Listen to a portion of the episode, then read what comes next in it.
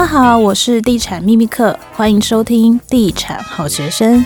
今天邀请的特别来宾是应粉丝特别要求，再度请他们来跟大家聊聊天的我们的资深同业好朋友小郑跟阿廖。Hello，大家好，我是小郑，今天是安口场哦。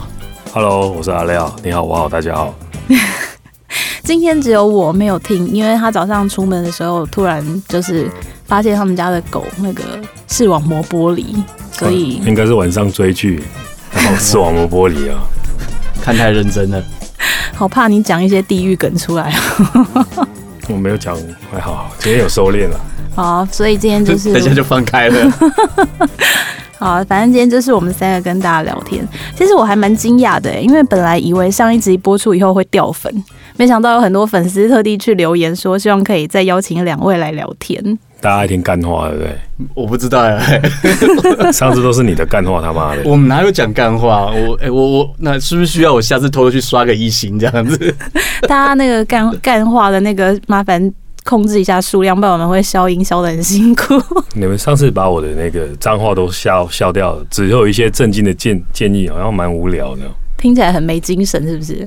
不行不行，这样我受不了。好好，这 这一次我们后期会改进，就是尽量把它多保留。那如果大家不喜干话，现在可以赶快左转离开，还来得及。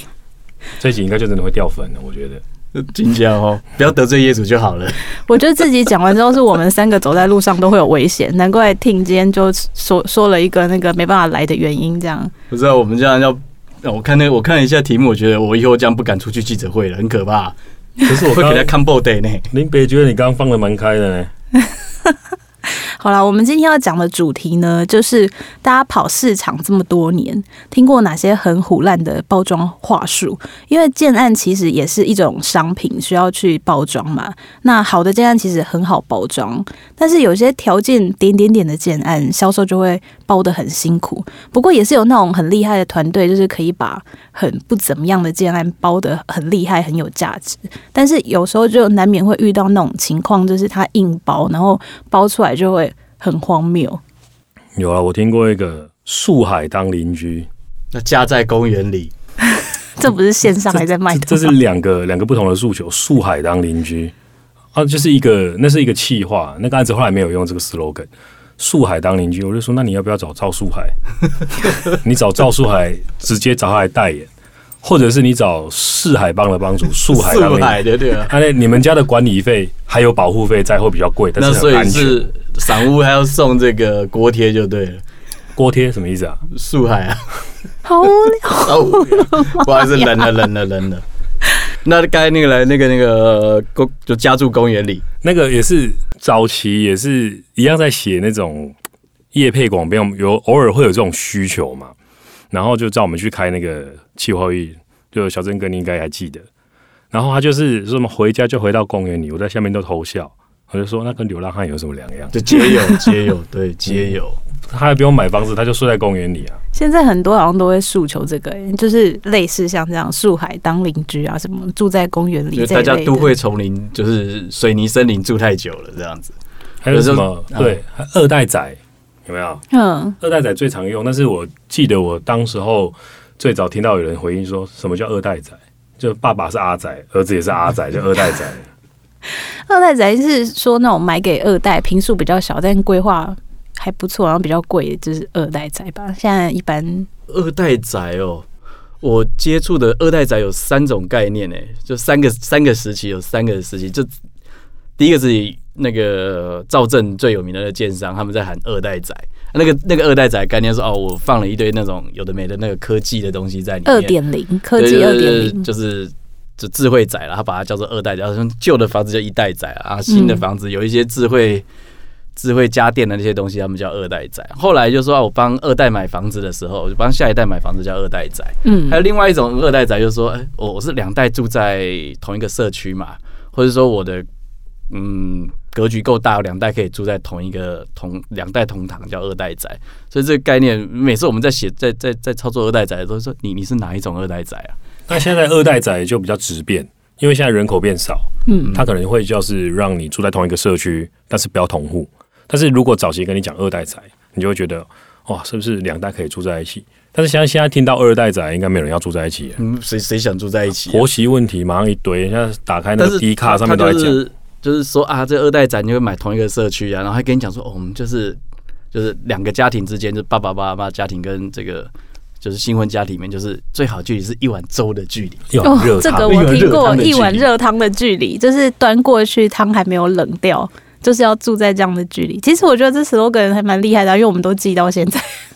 一碗热汤，那案子应该都玩消了吧？还有一个话术，我最受不了的，距离台北是十分钟车程，啊，你真的用这个速度出去，你就是七天后才回家呢？真的有办法吗？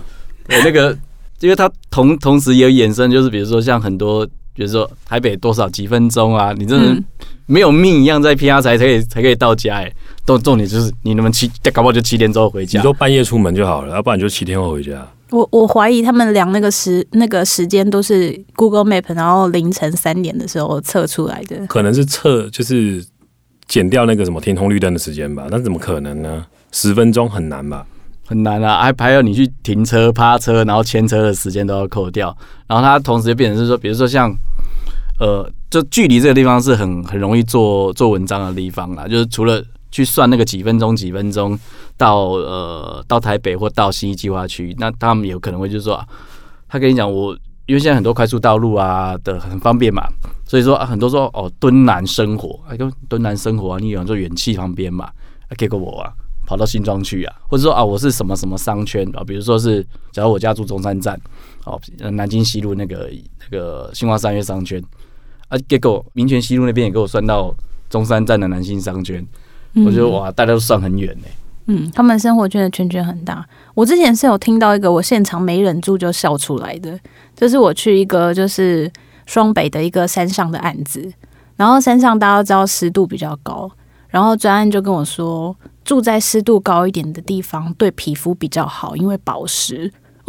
我没有忍住就笑出来了。那你多买几个电锅，大铜电锅每天蒸点就好了。就觉得他们还蛮厉害，都会想一些有的没的。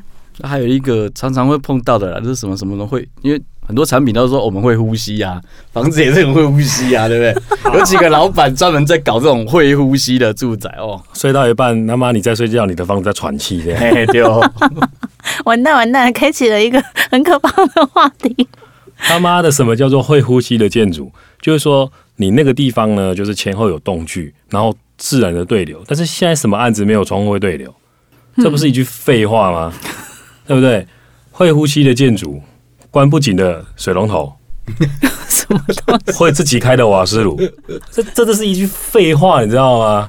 然后他还很爽说：“嗯，我就是这样。”还有什么节气建筑？你的房子到底没个节气？这个很明显是谁？这个很明显是谁？对不起，对不起，这个卡消音嘛。好，我们会把前面 “bb” 那两个字逼掉，就是 “bb 建筑”，这样好不好？对，端午到了。你的房子会自动爆死 哦，端午节来啊，端午节来啊，对，二十四节气。那中秋的时候，拎拎到自然会抖会，你被夯吧？好烦哦！这是莫名其妙的一个诉求，我有时候觉得很莫莫名其妙。其实我觉得一般气话都还蛮有 sense，有时候是业主搞的鬼，好不好？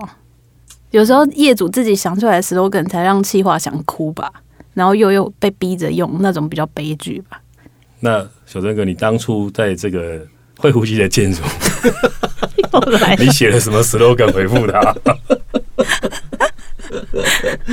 这个我我还想活，我们先过这个，过过过这一这一题过这一题完全剪掉这样，太好笑。我还我也是有遇过一些业主，他们会天马行空的，就是你们应该也有采访过这个业主，就非常有艺术。然后他怎么办？我立刻知道你在说谁。我好想叫你模仿他哦，不行啊，不行啊，太明显了。我们都不要混了，不要乱模仿。嗯，我就记得我有一次，就我我相信应该所有的气话梗都是他自己操刀的。然后我就想说，哎，那就是董事长，你盖了这么多的房子哦，那你大概怎么样去呃做出一些很指标的建筑设计啊？怎么样符合人性啊？我们就很一般这样问他。你知道他妈他跟我讲什么吗？他说：“首先要符合人性的光辉。”林卓骂你听无吗？你这个要怎么写啊？人性的光辉是你打起电笼开提汤呀。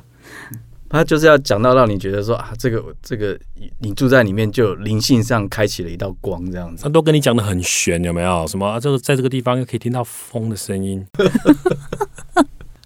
有啊，这种空灵系列的董事长采访起来真的很痛苦，因为不知道要写什么。对，这很难呐、啊。但是其实有时候就是你也不能说他说他是干话，你就是觉得他是在美化这些东西。那你要去判断这些东西怎么样对消费者来说是实用的。对啊，所以我们还是大家要还是要分享一下，要怎样教购物客判断他这个到底是不是包装话术。基本上要，我觉得你你去买一个房子，你要先知道他那个地段对你是不是熟悉，你才不会被他一个什么话术包装。它从比如说地段也好啦，个结构也好啦，生活机能也好啦，价格也好啦，最最一般的价格就是这个说过去在景气好的时候会给你涨多少。这种脑袋想一下就知道，哎，不会涨那么多嘛。哎，现在涨得很夸张呢，不是说因为但但没没错啦，现在的营建成本都在涨啊。但是我们在想，一个预售案已经差不多成本都抓好了嘛。但其实预售案有一个很奇妙的，其实很多消费者搞不懂到底在涨什么的一个涨法，就是啊，我卖几层之后就开始要调涨，我卖几层之后就开始调涨，就变成是。它不是涨说啊，我已经算好的成本，而是啊，成本跟我的利润算好了。它是我在卖的这个过程当中，我觉得哇，这个买气挡不住诶、欸，我就是要涨，我就是要涨。我觉得反正我一定会卖完，然后那我就干脆我就来做销控。那可能、哦、我卖了几层之后我就涨，我就开始涨，创造热销的，对，创造热销。对，那你你不去核实他的陈述之后，那你就觉得啊，刚刚真的这么热销，马上就要涨，那你就是被它就是被 SP 了。对，你就被 SP，你就被他这种压力给赶进场了，这样子。要先去判断有没有这个可能。那如果他真的热销，我们上次有讲过，他热销你再冲进去，那你就是被杀的那一个啊，嗯、对不对？他可能是因为前一阵子政府还没有就是控制那个什么，现在是预售列入房房地合一二点零嘛。你现在如果要转单，有些建商不让你转单，但是有些是会让你转单的。你冲进去，你搞不好就买到前一手转给你的，这是有可能的。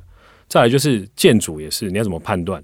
他跟你讲国际建筑团队，妈的，他说他国际建筑团队负责外观呢，只有外观呢，它不是所有的东西都是国际建筑团队。这个很多，这种很多哎，基本上百分之九十几、八十几都是做外观啊。其实还是有，还是有一些建筑物是从头到尾都是某一个建筑师设计，但是只会出现在豪宅里面。全案设计这种国际建筑团队去包全案设计是，当然你还是会有个在当地的就是台湾的建筑去跟他对口了，因为法规的关系。对，因为。